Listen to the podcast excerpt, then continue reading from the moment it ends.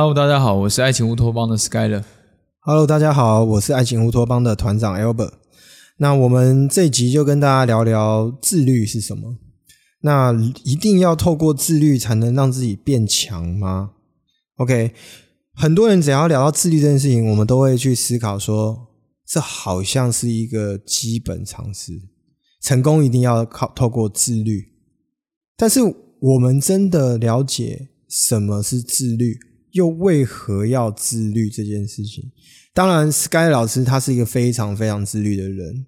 那我也想要听听看，Sky 老师本身对自律有本什么样的看法？我个人对于自律的看法是，我觉得自律其实是对于自己的自我要求，而慢慢慢慢的，它变成是某一种习惯。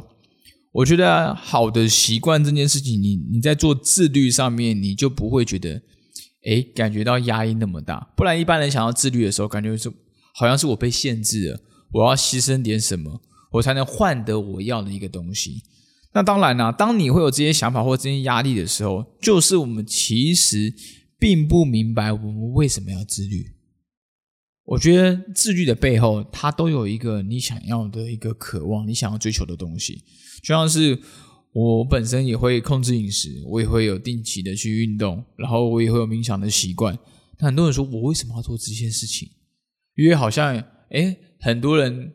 哎，看到一些网络上的资料啊，等等，好像做这件事情是有效的，但你对他的感觉只是有效，是完完全全不够的。而是，假如说我今天换个方式去想，我今天要去参加一个比赛，好，这是你的渴望，所以我知道为了在比赛那一天，我要呈现最好的体态，那我的饮食控制是不是要变得更加极致？这个极致的情况下，你才能够去杜绝所谓的诱惑。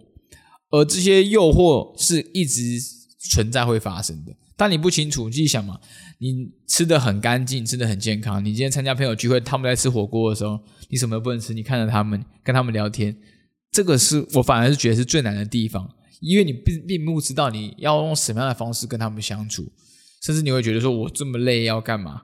我这么辛苦干嘛？我后面获得是什么？而通常这些想法弹出来的时候，你不知道要什么时候，你就会选择放弃。我觉得这是很多人对于自律的上面的一个误区。那我觉得个人还有一个对自律上面还有一个大家的一些误区哦。嗯，自律它是一个名词，它也是一个呃一个形容你持续在做的某一种行为，这叫做自律。所以自律这件事情其实它并不是短期的，我觉得这是一个关键。因为大部分的人想要有一个结果，并不是想要用长期去做同样一件事情换取这样的结果，他希望能透过一个短期的方法可以换取这样的结果，所以这也是导致大部分人并不自律的关键原因。我觉得自律还有很很大的概念哦，因为我是一个非常注重复利效应的一个人，就是。所有的一些小习惯，所有的一些微小的行动，短时间确实并不会有什么样的一个差别，但长时间下来，它就会对你的生活、对你的未来、对你的工作、对于你的爱情，发挥非常大的功效。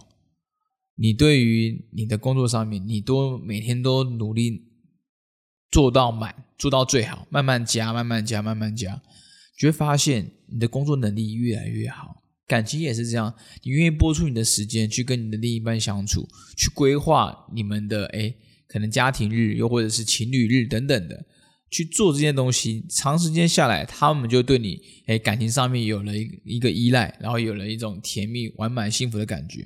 而这种这种东西，就是慢慢慢慢的养成的一个好习惯。自律最棒的点就是，你前面先自我要求，后面它变成一个习惯。你做起来其实就不太会有所谓的压力或是牺牲的面向，而谈出这些牺牲面向的时候，你可能你没有很了解清楚，你到底为什么要去追求。那当然，我有很多的例子来讲自律，好，就像是我每天早上起床的时候，我都会对我自己用一杯柠檬水。我喜欢空腹的时候喝一杯柠檬水，因为柠檬柠檬水今天对我来说，它是一个有。有电解质可以帮我补充电解质的部分，因为早上起来很多时候起来很累嘛，喝完这柠檬水的时候，就会对我来说有一个醒脑的感觉。长时间下来，慢慢慢慢的，我发现起床这件事情对我来说是越来越容易，你也不会想要有那种赖床赖床的感觉。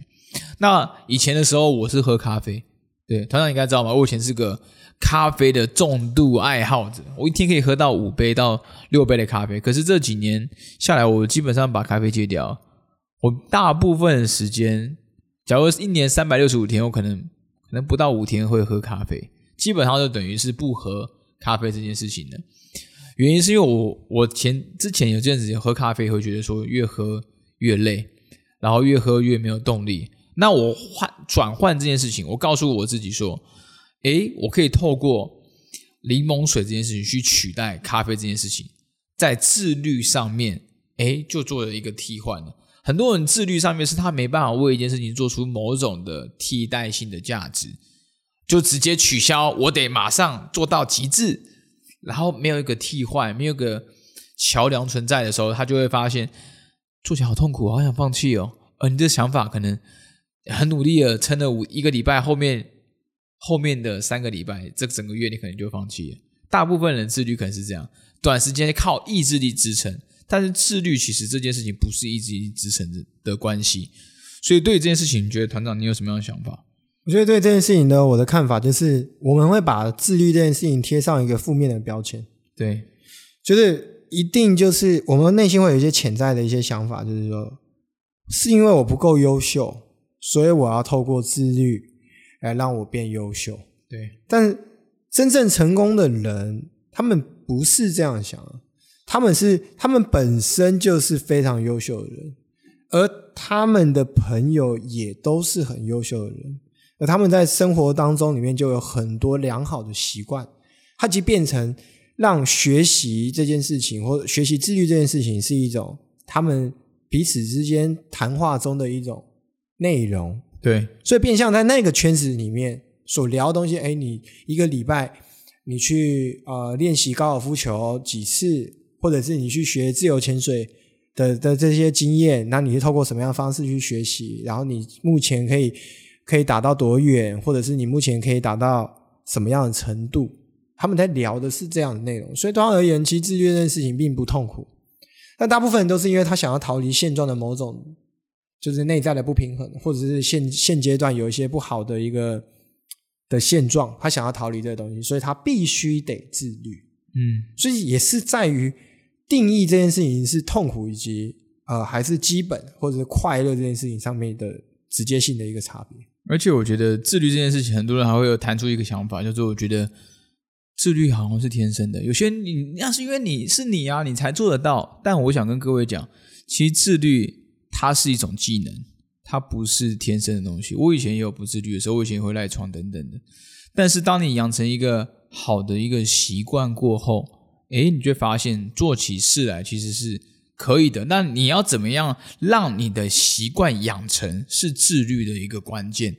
那在刚开始，我们我就讲一个很重要的东西。刚开始我们在自律过程当中，千万不要把你的门槛设得太高了。很多人在自律，哎，我要自律，我想要变得更好。OK，你有目标。然后就设设的太难，就举个很简单例子，我今天下定决心，我想养成一种运动的习惯，因为我想要我的身体健康，我的目标很明确，我甚至可能已经有三高了。这种状况下，我到底该怎么办？所以呢，我有很明确的目标，我想做一件事情。但是呢，平常前一前一天，你可能还吃了炸鸡，你可能还点了披萨，这种高高热量、高油脂的这些的食物，而且还是精致淀粉的。然后你想说，哇，我要自律，所以呢？好，我决定了，我全部都戒掉，完全不吃。但这个这个这件事情，可能对某些人来说是做得到的，但对很多人来讲，这个策略可能不适合你。自律这件事情是想求策略，那你可能平常一开始你吃的东西都已经那么高热量，你突然全部戒掉，说来我们来换生菜沙拉，哇，你可能撑了一天，可能可以，第二天。哦，勉强第三天你就去买你想吃的牛肉面了，或者你去点了你吃的胖老爹炸鸡，或肯德基炸鸡等等的，可能这个情况下就是你已经怎么样？你已经感受到那种压力存在了，所以你受不了了。而最好的做法是什么？门槛一开始不用太高，但要行动；门槛不用高，但要行动。好比说，你可以，我每天都有吃炸鸡的习惯，那你可能以前是一天三餐都吃炸鸡，或两餐吃炸鸡，那你可以换成我其中一餐可以吃你想要吃的，那其中两餐，哎，你可以吃健康，或者是你一餐两餐吃你想吃的，一餐吃健康的，先从程度开始，哎，你发现，哎，你做件事做件这件事情好像不会觉得太累，做件事情好像不会很有压力，习惯了之后。可能隔了一个礼拜、两个礼拜，你再做调整、再升级。哎，那我这样的话，那我试试看两餐吃健康的，我会不会有压力？结果发现你这样做做做，你也不会有压力。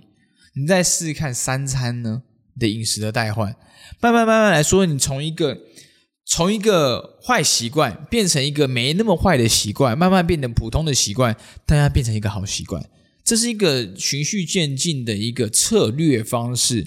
所以我们常讲自律，它是一个技能。它不仅是需要策略的，而且它还可以花时间培养。而拥当你拥有这个技能的时候，你在生活上面对于你想要达到的目标，你其实也可以设定相对相对应的自律的一个策略。那对于这件事情上面，团长你有什么样的想法？关于自律这件事哦，其实我要跟大家先讲一下哦，过去的我不是完完全全每件事都那么自律的，因为我。过去有发生了很多实际上遇到的一些困难，当然我过去也真的有蛮多经验，所以我可以快速的去解决这样子的问题。比方说关于阅读这件事情来讲好了，其实过去的我大部分的时间我都比较依赖过去我自己所发生的经验来判断我想要产生什么样的行为，达到我想要的结果，而我常常会忽略掉。